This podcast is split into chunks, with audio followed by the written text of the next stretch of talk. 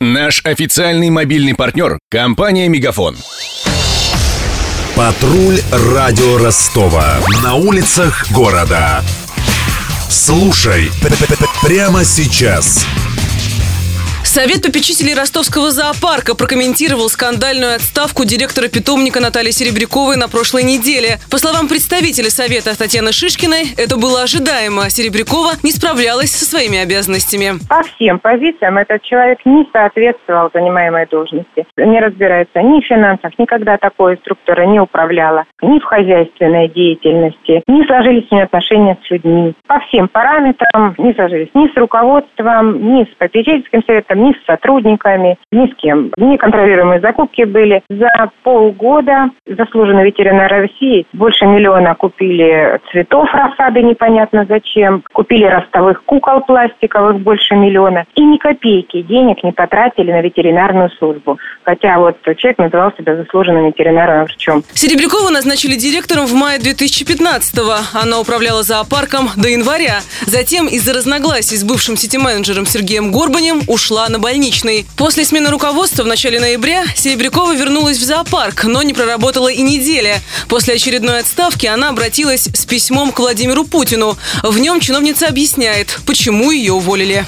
Контекст. Когда Серебрякова пришла в зоопарк, то, по ее утверждению, почти не имела права голоса. Всем распоряжался совет попечителей под председательством бывшего градоначальника Сергея Горбаня. Совет пытался контролировать финансы и кадровую политику зоопарка. В конце декабря прошлого года на одном из совещаний Горбань, по словам Серебряковой, в грубой форме дал команду ее убрать. Как считает уволенная директриса, из-за того, что она не хотела отдавать кафе в зоопарке в аренду на 49 лет. Серебрякова пишет, что ушла на больничный не выдержав морального давления. А по возвращению в ноябре обнаружила в зоопарке нарушение закона, какие Серебрякова не уточнила, и доложила о них учредителям питомника. После этого ее уволили.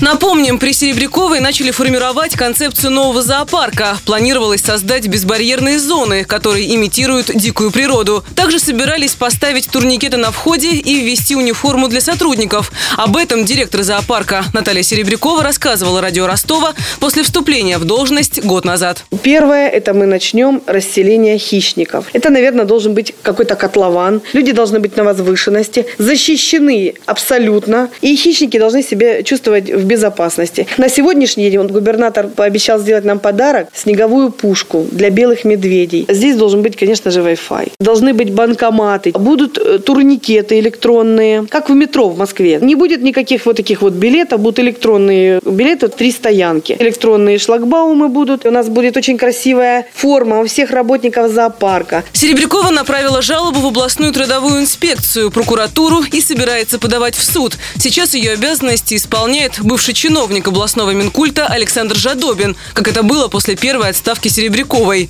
А тем временем остается вакантным и место председателя Совета попечителей. Оно освободилось после ухода Сергея Горбаня с поста сити-менеджера. Но с новым руководителем Виталием Кушнаревым попечители зоопарка еще не встречались. Следят за развитием событий Мария Погребняк, Денис Малышев и Виктор Ярошенко.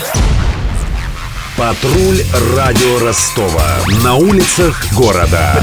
Прямо сейчас. Телефон горячей линии 220 0220. Наш официальный мобильный партнер – компания «Мегафон».